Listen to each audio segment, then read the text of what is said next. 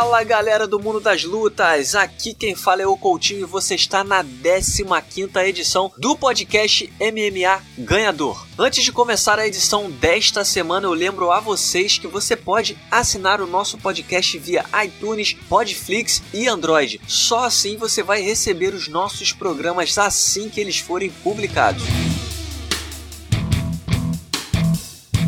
Galera do mundo das lutas, o convidado do programa de hoje é o Lucas Carrano. Ele que já trabalhou no site Super Lutas, é colunista do Sexto Round e atualmente trabalha como diretor de marketing internacional. Olha que pessoa importante do Brave FC. Seja bem-vindo, Lucas. Pô, Coutinho, obrigado. Mas não, não é assim não, cara. Não tem. eu não sou muito ligado em títulos e nomes e coisas do tipo. É... Eu sou só só um, uma formiguinha aí que, que trabalha, mas fico, fico muito lisonjeado pelo convite e um prazer estar aqui. Tá certo. O Lucas, para quem não conhece, o Lucas ele é um dos grandes é, nomes assim no mundo das lutas, já trabalhou muito com a gente nas coberturas, a gente já se conheceu aí nos UFCs da vida. Então ele sabe muito, entende muito de luta, tá aí num projeto novo, tá falando direto de Dubai. Olha só onde o nosso podcast chegou. E ele vai ajudar nossos ouvintes a entenderem melhor o que, que acontece neste sábado em Curitiba. Porque nesse sábado acontece o Brave FC da edição número 8. Né? A gente vai ter aí uma disputa de cinturão dos meio pesados com o Clidson de Abreu, né, que treina na Evolução Thai com o André Dida. Ele vai enfrentar o alemão invicto Timo Filch pelo cinturão até 93 quilos.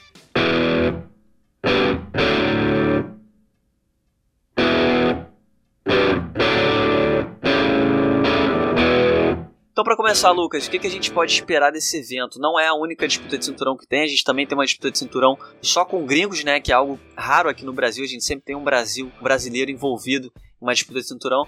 Mas o que, que a gente pode esperar desse evento? Olha, é, Coutinho, essa é uma, é uma edição que está sendo bastante aguardada, não só por nós, mas também pelo, pela comunidade brasileira de MMA, né? O Brave teve a primeira edição brasileira, foi o primeiro evento, a edição internacional, inclusive, do Brave foi em março desse ano, em Curitiba, e foi uma, assim, uma edição de muito sucesso. É, até hoje a gente ainda é, colhe os frutos né, da repercussão positiva que teve esse evento aí em março. E era um objetivo nosso, assim, voltar para o Brasil o mais rápido possível. Sempre conversando com o meu chefe, né, que é o nosso presidente, o Mohamed Shard, ele sempre falava, cara, a gente tem que ir pro Brasil de novo, o mais rápido possível. E, uh, pô, menos de seis meses depois, é, o Brave volta para fazer outro evento no Brasil e dessa vez um evento ainda maior, né?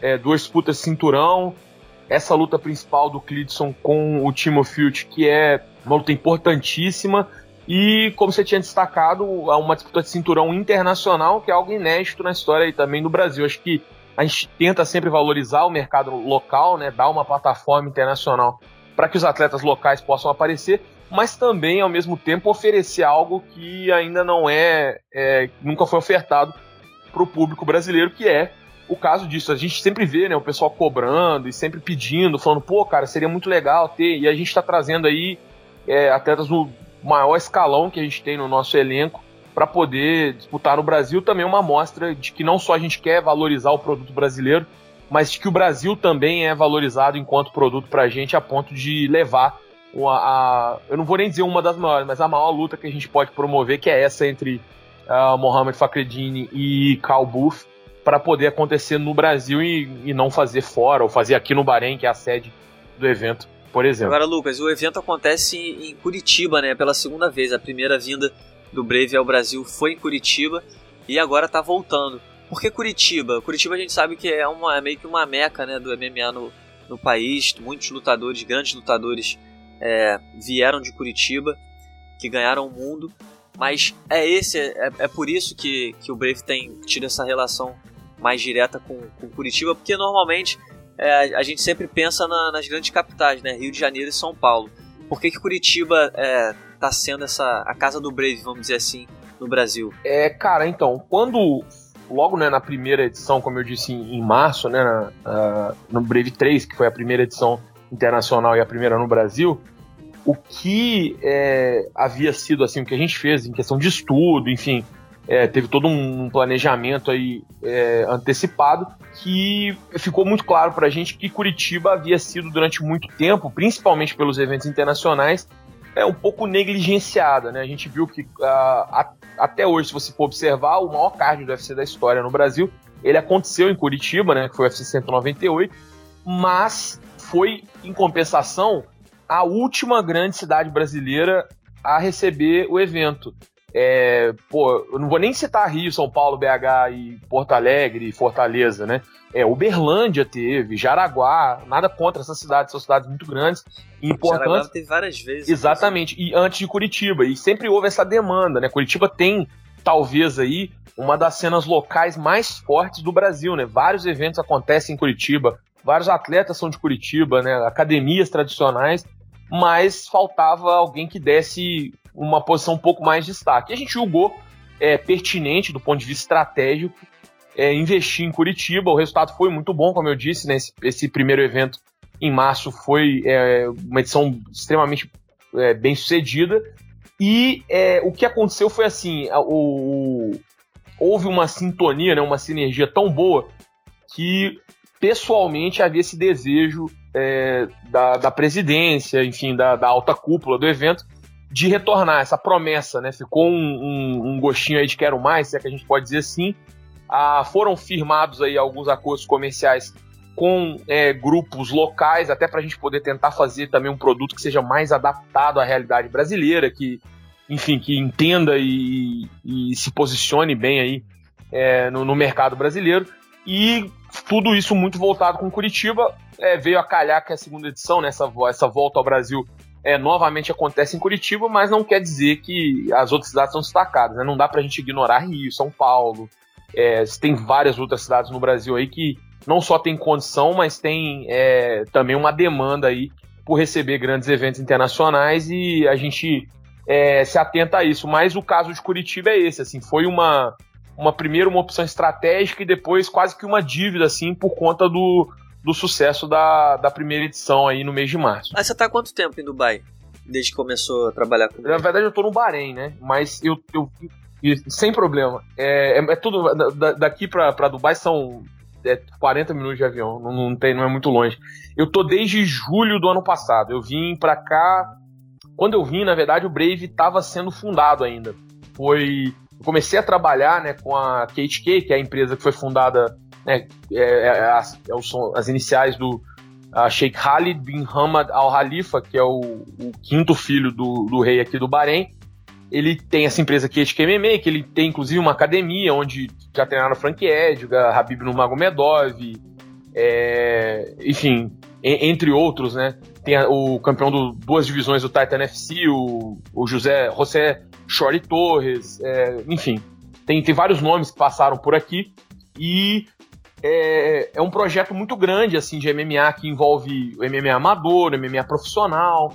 E o último passo que foi dado nesse projeto, que durou aí quase dois anos, se eu não me engano, é, foi a criação do evento. E logo quando o evento foi ser criado, eles começaram a buscar algumas pessoas que tivessem know-how, que tivessem experiência, enfim, é, para poder somar o grupo aí e dar esse passo de abrir uma organização. Foi justamente nessa etapa que eu vim em, eu comecei a trabalhar com eles por volta de maio do ano passado, maio para junho, julho, e no dia, se eu não me engano, 11, 12 de julho do ano passado, eu vim para cá para o Bahrein e eu tô aqui há mais ou menos aí um ano e pouco, um ano e um mês aproximadamente, desde a primeira edição, né? A primeira edição foi realizada em setembro, é até engraçado falar, porque parece que já tem tanto tempo, mas o primeiro Brave foi feito em setembro do ano passado e de lá para cá já já estamos indo para em menos de um ano oito edições, é, seis países diferentes. É um, é um assim é um início que eu é, esse evento vai ser transmitido em 84 países. Então assim é um é um início que eu realmente desconheço assim é algo que, que tenha sido tão tão rápido. E por isso, tá, quando eu falo assim, parece que tem tanto tempo, mas na verdade tem aí um ano e pouco. É, pouco mais que isso. Lucas, você falou aí da, da sua experiência, como é que você começou, como é que você ingressou no Brave, mas eu queria saber também, é, que você, queria que você falasse um pouco da sua experiência, né? A gente daqui, a gente tem uma, a gente tem uma impressão de que a galera do Oriente Médio, os sheiks, essa, é, existe muito, muito gosto, existe uma relação muito grande com as lutas, principalmente com o jiu-jitsu, né? O que, que você, das viagens que você já fez por aí, o que, que você já pôde notar? Realmente existe isso? Existe algum lugar que não é assim? Como é que é a relação da, da galera do Oriente Médio com o mundo das lutas? Pô, cara, então, esse, é um tema interessante, porque, como você disse, assim, a gente tem essa ideia, né? E é natural, você, você vê as coisas. Mas quando a gente, quando eu vim, quando você começa a vivenciar esse universo e tal, você começa a ver realmente as coisas como elas são. Tem muita coisa que é por aí mesmo, mas tem muita coisa que é diferente. É, vou começar do, do básico, né, do, do, do, que todo mundo tem em mente, que é Abu Dhabi, o ADCC, a família Tarnum. E assim, a gente teve em Abu Dhabi, a gente fez um evento em Abu Dhabi, a família Tarnum, né, que é a, a dona do, enfim, fundadora do ADCC e dona da Flash Entertainment, que teve parte do UFC também e tal, são muito próximos aqui da família real aqui do Bahrein, então é uma relação muito boa que eles têm, o trânsito aí é muito bom que a gente tem com eles. Curiosamente, o que eu percebi em Abu Dhabi é que eu achava que as pessoas gostassem mais de, de, de luta lá, me, me, surpreendeu um pouco. É, me pareceu um pouco assim, é algo que é muito à vontade, assim, é um processo lento e demorado, eu entendo. Mas ainda parece estar no estágio ainda de que eu notei uma certa rejeição pela forma como é imposto, sabe? É, é currículo obrigatório em escola, é todo, todo mundo que é do, do ciclo militar tem que praticar. Então eu senti. Enfiado goela abaixo, né? É, eu senti uma certa restrição. Mas, ainda assim, se você pensar, 15 anos atrás, 10 anos atrás, não tinha nada.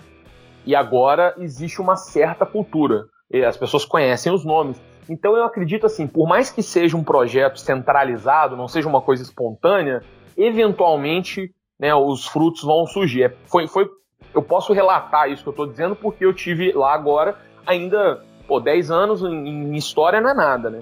Então ainda está num processo, uma fase embrionária, mas eu acho que ainda não é, é, a imagem que a gente tem talvez seja do que vai ser ainda daqui a uns anos, sabe? Existe, como eu disse, né?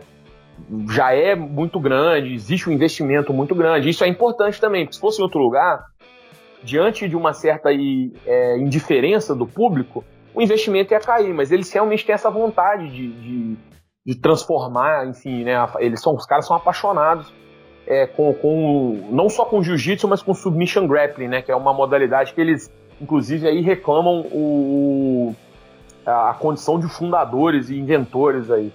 É, mas eu acho que ainda é uma coisa que está em processo de evolução. Curiosamente, é, passando para o MMA, aqui no Oriente Médio, o lugar onde o MMA é mais popular é na região do Levante, que é no norte do Oriente Médio, né, quase chegando ali na região mais próxima da Europa, que é o Líbano, a Jordânia, a Síria. É, essa é a região onde o MMA é mais popular.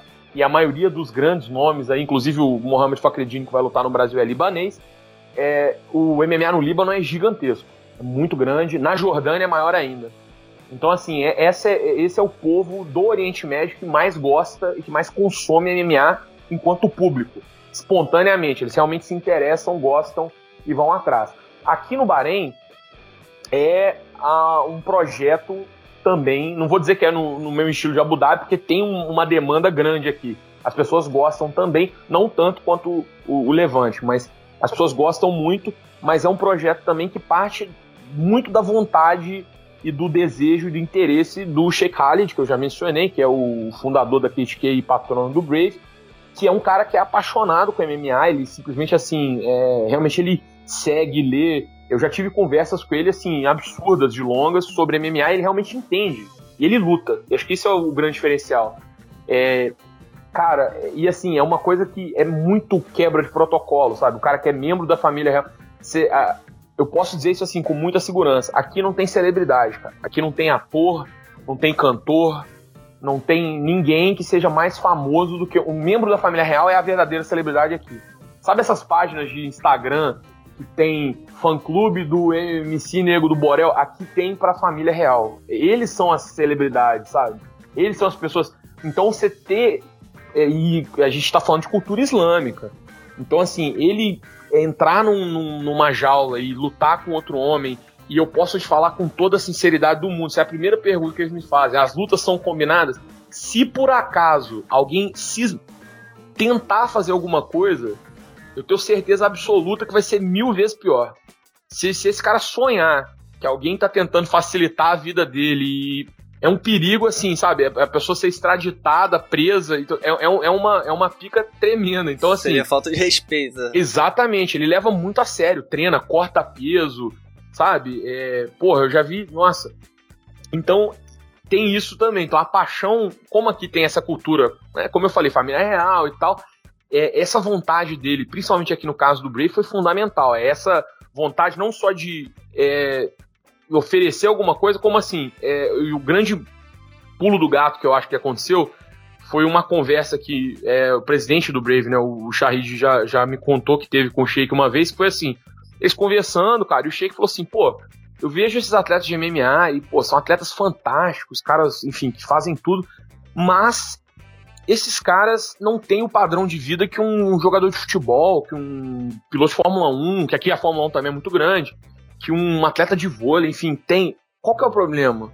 E aí ele foi entender que o MMA ainda é, peca muito, né, nesse cuidado com o atleta, e ele falou assim, cara, é, eu vou tentar fazer alguma coisa para poder, enfim, oferecer alguma coisa para esses atletas que eu acho que eles merecem ser recompensados.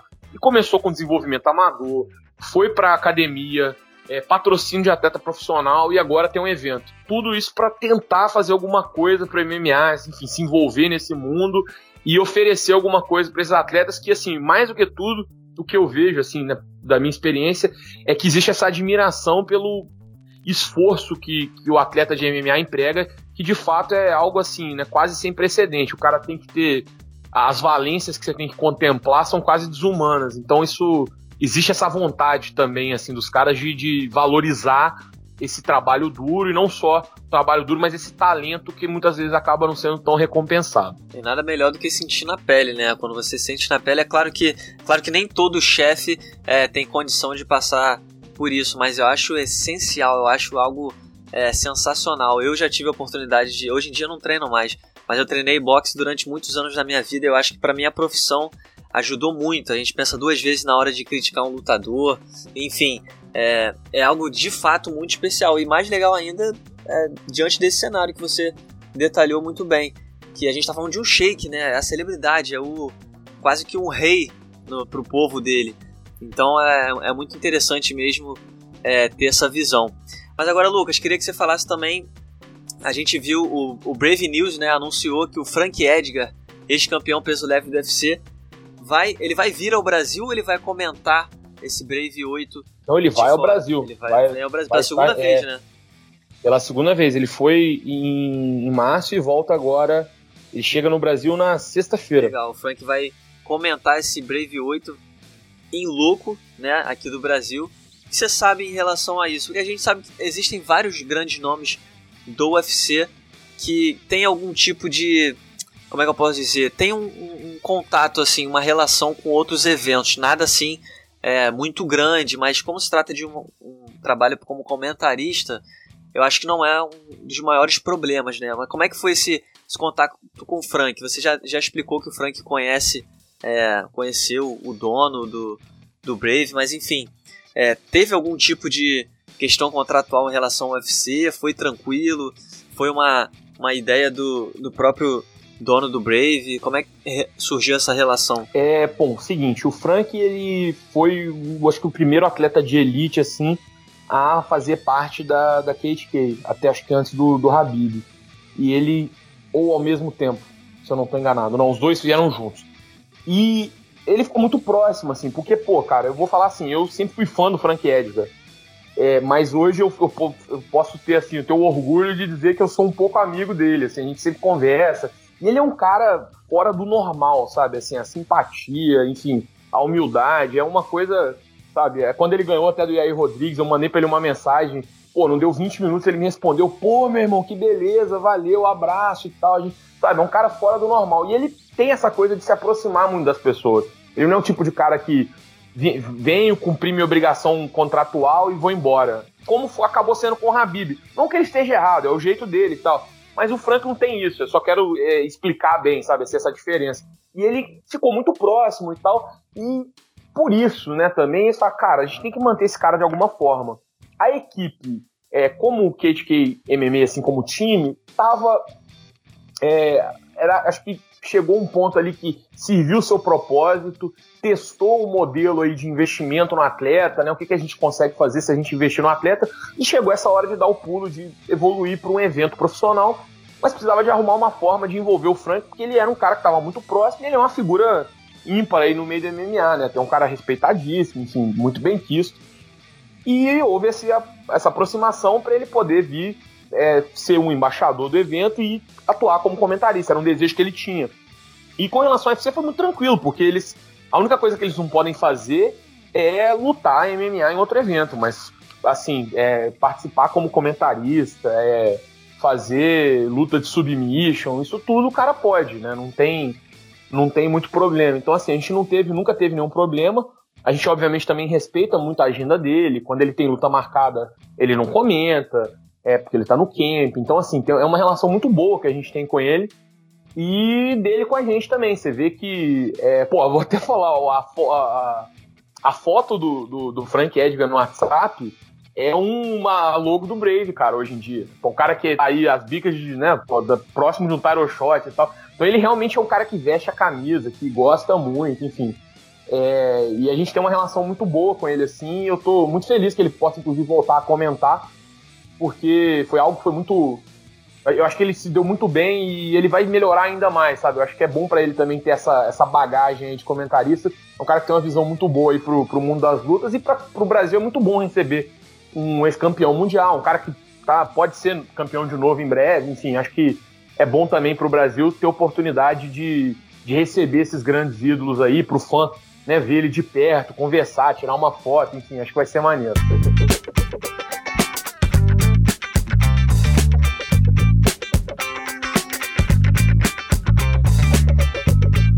Bom, Lucas, para finalizar, queria que você falasse um pouquinho agora o que, que a gente pode é, esperar, que a gente pode projetar em relação ao Brave no futuro, não só no Brasil, mas no mundo, né? Como você falou, já foram oito eventos, seis países.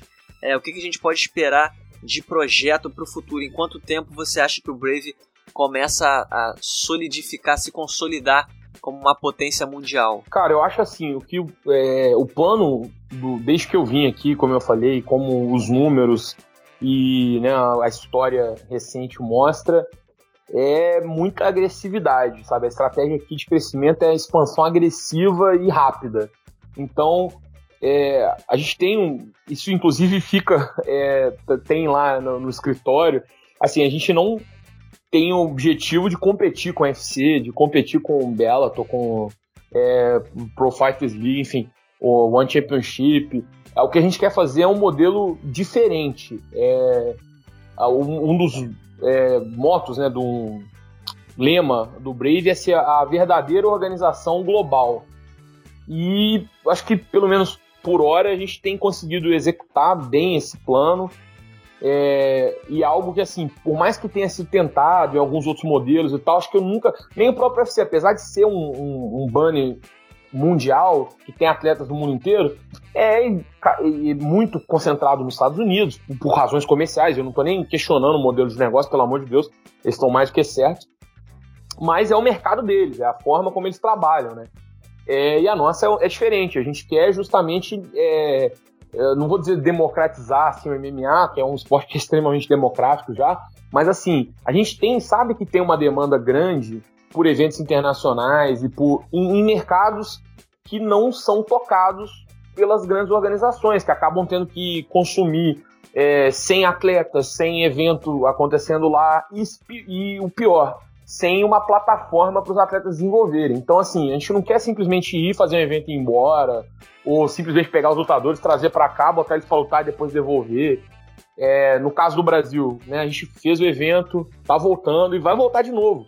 É, se não tiver um evento ainda nesse ano, logo no início de 2018 já vai ter outro. Então, assim, é, é para dar realmente uma. Sabe, a gente quer que os atletas saibam que tem um lugar ali que ele pode confiar que vai ter evento para ele lutar. É um evento internacional com transmissão em, enfim, 84 países, com cobertura internacional de diversos veículos, enfim. É uma plataforma, desculpa, que vai dar a ele é, o valor, o espaço e o respeito, enfim, condições que ele merece, independentemente de onde ele venha, e que vai oferecer também para o público é, em mercado. Olha, você vê os lugares que a gente já fez evento aqui. A gente fez evento no Cazaquistão, fez evento na Índia, está fazendo dois no Brasil. O UFC faz, fez evento no Brasil, mas se você for olhar as outras organizações internacionais, é cada vez mais evitando por conta da questão econômica, que está num momento difícil e tal. Muito pelo contrário, agora que a gente tem que investir no Brasil. É, no México, enfim, a gente quer realmente isso, é fazer uma organização que seja global de verdade que, que tenha atletas de todo mundo, que faça eventos em todo mundo e que, enfim, que dê a esses atletas uma plataforma de exposição internacional. Então, o caminho é esse, sabe? Não tem. Eu estou abrindo bem o plano aqui porque isso não é segredo para ninguém. Assim, é uma expansão agressiva, rápida, mas que visa dar aos atletas uma plataforma grande, sólida e que ofereça valor. É isso que, que tem para o Brasil, que tem para o México, para a Índia, para o Cazaquistão e para os futuros mercados que vão ser, é, obviamente, para o Oriente Médio e para os futuros mercados que vão ser é, tocados, enfim, que vão ser aí é, abraçados pelo Brave no, no, nos próximos meses e anos. Perfeito, Lucas. Agora eu vou aproveitar, já que você também é um grande entendedor do mundo das lutas, vou te pedir ajuda para falar sobre o UFC porque no último sábado a gente teve o UFC Fight Night direto aí da cidade do México. Não foi aquele evento é, que todo mundo prende as atenções, fica ligado. A gente não teve grandes astros se apresentando. Para você ter uma ideia, o maior astro do evento foi o Rashad Evans, que já está nas últimas. Assim espero, né? Eu não sei você, mas eu queria falar da luta. Pra lá do Cabo da Boa Esperança. É, exatamente. É, mas eu queria falar da luta principal. A gente teve na luta principal a vitória do Sérgio Pet contra o Brandon Moreno. Não foi uma apresentação assim espetacular, mas ainda assim eu achei uma apresentação decente. E agora fica aquela questão, né? O Demetri Johnson vai defender o cinturão contra o Rei Borg no dia 9 de setembro pelo UFC 215, mas a gente já começa a olhar para o Sérgio Pettis como um potencial desafiante ao título. Você acha que de fato ele pode ser aí o, o próximo da fila? Ou você acha que existe alguém é, sobrou alguém que o Demetri Johnson ainda não tenha vencido. É, cara, é, um, é, muito difícil a situação, né, do, do peso mosca. Eu conheço bastante gente que treina com o Breno Moreno, né, ele é da, da Intrandim, Tijuana, e eu tenho bastante amigos lá, a gente tem atletas, inclusive, no evento que são de lá, e eu tava conversando com eles e, assim, o que eu ouvi, são pessoas que eu confio, inclusive, na opinião, e o que eu ouvi deles era que o Breno Moreno tava voando. Ele tá, assim, na, tava na melhor fase da. Ele realmente tá na melhor fase da carreira, se você for olhar. Moleque novo. E, mas assim, que tava nos treinos, tava, sabe, matando e tal. E o Pets, como você disse, não foi brilhante, mas também não correu tanto risco. Não, não, não foi ameaçado tanto assim. Então, achei uma, uma atuação sólida. Não é, talvez, o adversário que vá credenciá-lo aí para um title shot, mas a situação do, no peso mosca anda tão é, sinistra que é, é caso realmente assim de já pensar em, em jogar ele, né? Mais uma vitória aí, que ele tem que esperar o desfecho de Borg e, e DJ, mas é o caso de, de, já jogar o cara aos leões. Sincero e honestamente, é, quem quer que seja hoje, assim, que for para vencer o Dimitri Johnson, seria muito mais por um declínio natural, seja por acomodação, problema físico, qualquer coisa do próprio Johnson, do que necessariamente por mérito dos rivais. Assim, ele realmente é um nível extremamente diferente de todos os outros adversários que ele tem e eu não vejo assim absolutamente ninguém dentro fora do UFC em qualquer lugar que hoje possa fazer frente ao Dimitri Johnson. O Pérez é lógico tem tempo, é um moleque novo, pode é, enfim crescer, às vezes fazer um gameplay muito bem é, é estruturado, mas o DJ é, é outro animal, é, é difícil imaginar ele, o Ray Borg, ou, enfim, que você pode citar nome aí até amanhã, difícil pelo menos com antecedência, falar que algum deles aí vai bater o, o Mari Mouse. O Demetrius é uma coisa tão assustadora que ele faz na categoria que o, o Pets, ele o Pets é atualmente número 4 no, no ranking, ele deve subir um pouquinho na próxima atualização, mas é o, é o único que tem ali que ele ainda não venceu na ordem, né? Ele é o primeiro que ainda não foi vencido ainda pelo Demetrius Johnson. Depois do Sérgio Pets tem o Jussier Formiga, brasileiro que até seria legal de ver disputa mas o Jussier vem de derrota exatamente contra o Rei Borg, que vai enfrentar o Demetrius Johnson e muito dificilmente vai vencer, exatamente como você falou, porque o Demetrius Johnson está em, em, outro nível, é um negócio inacreditável. E é, é, aquela coisa que a gente sempre comenta, né? Infelizmente por ser um peso mosca, ele não tem o reconhecimento talvez que ele merece. Eu boto muito a culpa disso no, no UFC, cara. Eu tava falando isso com o pessoal, inclusive, do sexto round esses dias, é o seguinte. Você acha que não o UFC não promove tanto quanto ele merece? Sim. E eu digo o seguinte, é... Não é porque o UFC fez um milhão de coisas certas que quando eles fazem uma coisa errada, é, a gente não pode apontar. Então, assim, eles fazem 200 milhões de coisas certas. Vender a empresa por 4 bilhões de dólares não foi à toa. Mas, às vezes, eles pisam na bola. E o Dimitri Johnson é um desses casos. É, se você investe, porque não adianta achar que pega o cara e coloca ele para lutar na Fox, porque a TV é aberta, que o cara vai ficar famoso do dia pra noite. Não é assim que funciona. O Conor McGregor, que é o Conor McGregor, é, você lembra das cifras que foram gastas para turnê mundial do UFC 189, que seria a primeira luta contra o Aldo. Foram pelo menos 6 milhões de dólares. Teve jatinho, teve dinheiro para Good Morning America, teve dinheiro para TSN no Canadá, teve dinheiro. Cara, é assim que você faz um, um, um, cara ficar famoso. O DJ vai ser o, o Conor? Nunca. Mas, é, vamos pensar em números. Se o UFC investe que seja 5, 6 milhões de dólares numa campanha maciça, enfim, para transformar a imagem do DJ, e isso reflete num crescimento aí que seja 100 mil pay-per-views por evento que ele luta, hoje ele vende na faixa de 150 mil, se crescer para 250, que não é um absurdo, ele se paga em um pay-per-view. Ele paga esse investimento e a partir do segundo ele está dando lucro. Então, assim, é falta de vontade. Ou outra, qualquer outra coisa. Enfim, problema pessoal. Não sei qual é a situação. Não tô lá, não vivo dia a dia, enfim. Mas, assim, não me parece que, que seja a escolha mais acertada. E isso eu boto na conta deles. Dá para fazer. Não é que não dá. Não é que ele é impromovível. Ele tem tudo. Ele vence as lutas, ele domina ele tem os recordes. Ele tem o que 99% dos outros lutadores não tem. É só como você vai vender essa história para as pessoas, tornar ela mais interessante e, enfim, vender. Cara, tem, tem, tem, tem jeito, sabe? Não é que não tem, não existe. Será que será que será que o perfil dele também não porque assim, é lógico, ninguém precisa ser um Conor McGregor. Mas o, Demetrius Johnson ele também não é o tipo de lutador é, que tem facilidade ao microfone, ele não tem uma rivalidade com ninguém, que rivalidade também sempre chama a atenção do público. É claro, como você bem falou. Rivalidade você inventa, né, cara?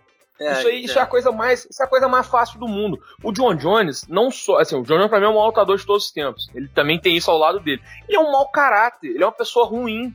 Ele é um excelente lutador, para mim é o maior torcedor, eu admiro ele, eu gosto, eu torço para ele. Mas ele é um mau cara, não é uma boa pessoa. E eles conseguiram fazer o John Jones ser alguém que as pessoas, apesar, a despeito de tudo isso, querem ligar a televisão e ver ele lutar.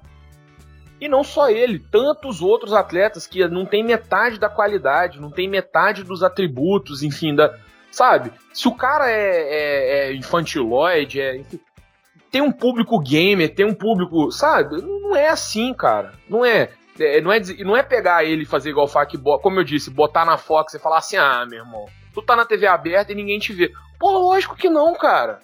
Lógico que não vê. O que, que é público de TV aberta e quem que quer ver o Dimitri Johnson? Não coincide. Se não coincidir, vai dar, vai dar bizil mesmo, não vai dar é, bom resultado. Então, assim, lógico que ele nunca vai ser o máximo, nunca vai ser o, o maior é, de, de marketing, enfim, o cara, né, o McGregor.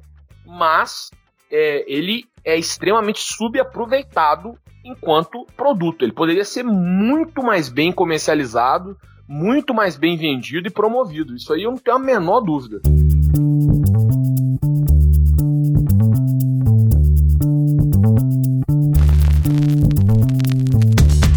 Lucas, para a gente encerrar o nosso papo, queria saber de você também a gente tem agora o mês de agosto quase que inteiro sem o evento do UFC. A gente teve o evento aí, o UFC Fight Night que aconteceu na cidade do México, abrindo o mês de agosto, mas agora a gente vai ficar aí o mês inteiro sem evento nenhum. O próximo evento do UFC acontece só no dia 2 de setembro, na Holanda, e depois a gente tem o UFC 215. Porque nesse período, nessa parte entre meio e fim de agosto, a gente vai ter a super luta entre Conor McGregor e Floyd Mayweather.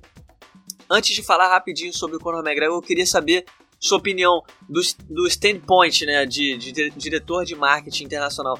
Você compreende essa ausência de eventos do UFC nesse período, porque para quem não sabe, o UFC ele não tá, é, ele não faz 100% parte da organização, mas ele é, é uma organização que está prestando aí, vamos dizer, uma consultoria. Então ela vai dedicar esforços e trabalho a toda a divulgação, toda a promoção dessa super luta junto com a Showtime.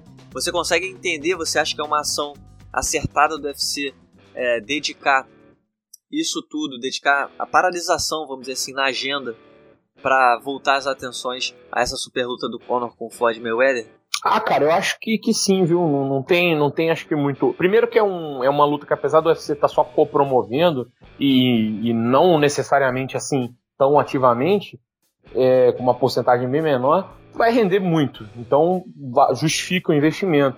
E mais do que isso, geralmente o mês de agosto é um mês mais parado para o UFC. É, se você for lembrar aquela briga do Daniel Cormier com o, o John Jones na coletiva, né? Do, ela aconteceu justamente no mês de agosto, que estava sem evento, porque o Dana White estava embora bora na, naquele dia. Quem tava, o Dave Scholler, tava por conta disso. Então, assim, eles sempre dão essa parada porque eles não podem parar em julho, que é a férias de verão, porque é justamente aí que eles vão pegar as pessoas para assistir. Então, julho geralmente tem dois pay-per-views, e enfim, né, a Fight Week, International Fight Week e tal. Mas em agosto eles dão uma diminuída no ritmo até para dar um, uma folga. É, então, o que eles cancelaram mesmo foi o 215, né, que eles passaram para trocaram a numeração toda e passaram 215 para setembro. Mas assim, é, eu entendo e concordo, acho que foi, que foi a, a, decisão mais acertada. Não justifica eles fazerem concorrência com esse evento, primeiro porque eles não têm nada a ganhar, segundo porque eles também têm que, que fazer alguma coisa aí do, do lado deles para poder ajudar a promover essa luta que vai render bastante pro UFC em termos de imagem, em termos de, de, de grana mesmo. É tão inacreditável que às vezes eu às vezes não, eu tenho essa, essa certeza de que o Conor ele se tornou um cara maior do que o UFC. Quando eu digo maior é lógico, é maior no sentido de, de importância. Talvez se tivesse um evento do UFC junto com a luta do Conor McGregor, ninguém vai querer saber de UFC, seja a luta que for. O Conor ele conseguiu se tornar, ele conseguiu uma relevância no mundo das lutas é inacreditável. Não à toa ele conseguiu chamar a atenção do maior ícone da nossa era do boxe e vai fazer essa super luta. Agora eu queria saber, queria saber a sua impressão sobre o camp do Conor McGregor. O Conor McGregor, para quem não sabe e tá ouvindo a gente, ele tá investindo pesado, ele vai ganhar sim muito dinheiro nessa super luta com Floyd Mayweather, mas ele também está gastando bastante dinheiro, ele está fazendo um camp especial que começou em Dublin, mas atualmente já está lá em Las Vegas, onde a luta acontece. A equipe dele tem com certeza para lá de 20, 30 pessoas entre treinadores, nutricionista, cinegrafista, fotógrafo. Tem bastante gente com ele treinando diariamente lá na Performance Institute, né, que é o centro de treinamento que o UFC inaugurou há pouco tempo. Ele está podendo usar isso. Mas o camp está quente, além de ter um, um lendário árbitro do boxe, que é o Joey Cortez, que está ajudando o Conor a se ambientar com as regras, a a se aclimatar com o ritmo de luta ali, como se fosse uma luta real no, no treinamento. O Conor já teve aí uma, uma historinha nova com o Pauli Malinatti, que é um ex-campeão mundial de boxe em duas categorias diferentes. Foi convocado em dezembro do ano passado. Esse cara falou mal do Conor quando a luta não estava nem confirmada. O Pauli ele criticou e falou que o Conor não tinha chance nenhuma, teria o traseiro chutado. A decisão do Conor então foi convocar esse cara. Bom, vamos ver se ele se eu consigo mudar a cabeça dele. Trouxe o cara pro camp dele, eles fizeram algumas sessões de sparring, mas aí algumas fotos começaram a circular na internet, tem uma foto inclusive, que é a foto mais famosa, que é uma foto do Conor de pé e o Malinati no chão, sugerindo que ele teria sido sofrido um knockdown, né? O Malinati já se pronunciou publicamente dizendo que na verdade foi um empurrão do Conor e que saiu do camp porque ele estava sendo feito de trouxa. Queria saber de você, Lucas, qual é a sua impressão no geral sobre essa preparação do Conor McGregor? Todo o investimento, a polêmica, o que, que você acha que ele tá fazendo certo e, errado pelo que a gente consegue enxergar de fora? Cara, eu acho assim, ele tá fazendo o que pode, né? Eu, eu conheço algumas pessoas, assim, do, do camp dele, inclusive quando, é, antes da luta, em, quando a gente tava em Abu Dhabi, eu, o John Kavanagh, que tava de corner de pessoal, e a gente estava sentado almoçando, eu perguntei para ele sobre a luta em abril isso. E aí eu falei assim, cara, vai acontecer a luta, não estava confirmada. Ele falou assim, olha, eu vou te falar que se você falar isso pra alguém, eu vou falar que você tá ficando louco, isso nunca existiu nem nada, mas a luta tá, tá acertada. Vai rolar e tal. E aí a gente eu conversei com ele um pouquinho, assim, ele me falou mais ou menos umas coisas que estavam em mente, tudo, treinando. É, tem um pessoal que faz sparring com ele, até teve um que deu uma entrevista pro Lance, o, o Franz Milambo, que é nosso atleta que treina com ele. E o que eles me falam, assim, é que ele é um cara realmente muito esforçado, que ele realmente acredita que ele vai ganhar do, do Mayweather, que, é, que essa autoconfiança dele gera um. É, sabe, assim, um, um, círculo de coisas positivas que ele tá num desenvolvimento absurdo. Eu, particularmente, acho improvável, para não dizer impossível, que ele vá fazer isso. Se ele fizer, eu ficaria tão chocado quanto, assim, não vou dizer feliz, mas assim, eu ficaria muito intrigado. Seria uma coisa que eu gostaria de ver, sabe, ele ganhar, mas não vai acontecer nem a pau. É, por isso que eu acho que talvez por isso eu gostaria de ver, porque a chance é, é, é assim, beira a, a, zero, né? Tende a zero. E com relação a essa, esse lance do Paul, cara, ou do Poli, desculpa, eu não sei, eu fiquei com uma impressão assim, meio de que, como ele já tinha um históricozinho e tal, com certeza alguma coisa aconteceu, mas assim, eu fiquei meio com uma sensação de que, sabe, o cara saiu e falou, mano, quer saber de uma coisa? Vou chutar o pau da barraca, que aí também eu ganho. É, o cara acabou conseguindo, não vou dizer assim, nossa, ele não era ninguém e conseguiu 15 minutos de fama. Ele era um campeão mundial, enfim, tinha, é, é respeitado no mundo do boxe, mas ele chegou a um público muito maior agora. E talvez, quem sabe, pode até no futuro sonhar em cavar uma luta. Sabe, pro McGregor também não faz sentido lutar com um cara desse, mas ele pode, quem sabe, também, ou às vezes conseguir outras lutas boas, enfim, sabe? É, é, acho que ele tentou se beneficiar desse, desse momento também um pouco. Achei curioso é que ele, ele já ele disse, né, que existe um contrato que ele não pode revelar o que foi, o que aconteceu nos treinos e tal, que ele vai cumprir, vai, vai dar sua palavra de homem, vai cumprir. Ele não vai comentar de fato o que aconteceu 100% na preparação, mas o que me chamou a atenção foi que ele falou, ele vai participar da transmissão da Showtime como analista. E só na transmissão, segundo ele, é que ele vai dar mais detalhes.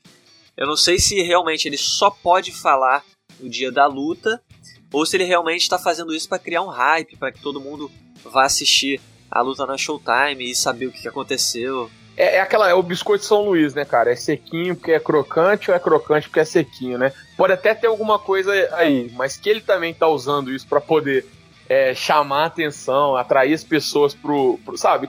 É assim, cara. O McGregor, ele, ele, ele é uma, uma bola de neve de hype e de marketing. Então, é isso. Ele, ele quase. As coisas quase que orbitam ao redor dele nesse sentido. Então, é meio difícil até você ficar inerte é, nesse, nesse quesito. E aí acaba gerando esse tipo de situação. Eu, eu sinceramente, assim, eu não, não, caio muito nesse tipo de coisa, não, sabe? Eu, eu sempre sou bastante cético quando eu vejo esse tipo de situação. Se eu, se eu não tiver nenhuma informação é, próxima, privilegiada, de alguma fonte que eu confio muito, como não é o caso desse episódio em particular, eu não conheço ninguém, não sei nada, não, nunca ouvi falar de nada, eu fico meio cético, eu, eu vou mais aí pra essa sua segunda hipótese, acho que é mais para criar um hype, para vender a luta, sabe, assim, dá, e, e, funciona, sabe, assim, você fica, querendo ou não, quando o cara fala isso, você não fica curioso para saber o que ele vai falar, ele pode chegar na transmissão e falar assim, mano, Olha, o McGregor, te contar, bebeu 8 litros de Gatorade todo dia. Esse era o segredo que eu queria contar. Mas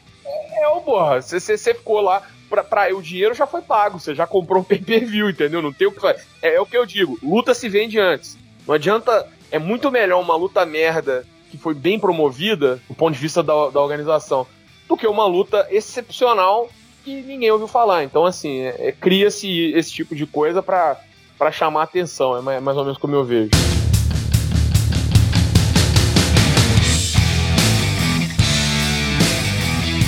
Lucas, muitíssimo obrigado. Queria agradecer sua participação. Obrigado por ter dedicado tempo a nos ajudar aí a falar sobre o mundo das lutas e explicar pra gente uh, um pouco mais do Brave FC, que é um evento novo que tem tudo aí para dar certo. Tá cada vez crescendo mais, a gente já nota isso na, na exposição na mídia, na chegada no Brasil. E parabéns pelo seu trabalho, cara. Seja sempre bem-vindo ao nosso podcast. Pô, que isso, cara. Eu que, que agradeço imensamente o convite, né, de de ouvinte a convidado é, é sempre um prazer. E, enfim, estamos sempre à disposição, sempre que, que quiser ou precisar, seja para falar do Brave, seja para falar de outros assuntos. eu sempre tô por aí, vai ser um prazer, né? Falar de luta não é trabalho, é, é sempre uma diversão. Então, um abração. Bom, então tá aí. Tivemos a participação de Lucas Carrano, diretor internacional de marketing do Brave UFC. Ele falou sobre o evento que acontece neste sábado em Curitiba e também nos ajudou a falar sobre alguns assuntos do mundo das lutas. Eu sou o Coutinho, eu falo sobre o mundo das lutas no ganhador.com. Essa foi a 15 edição do podcast MMA Ganhador e eu volto na semana que vem. Até lá!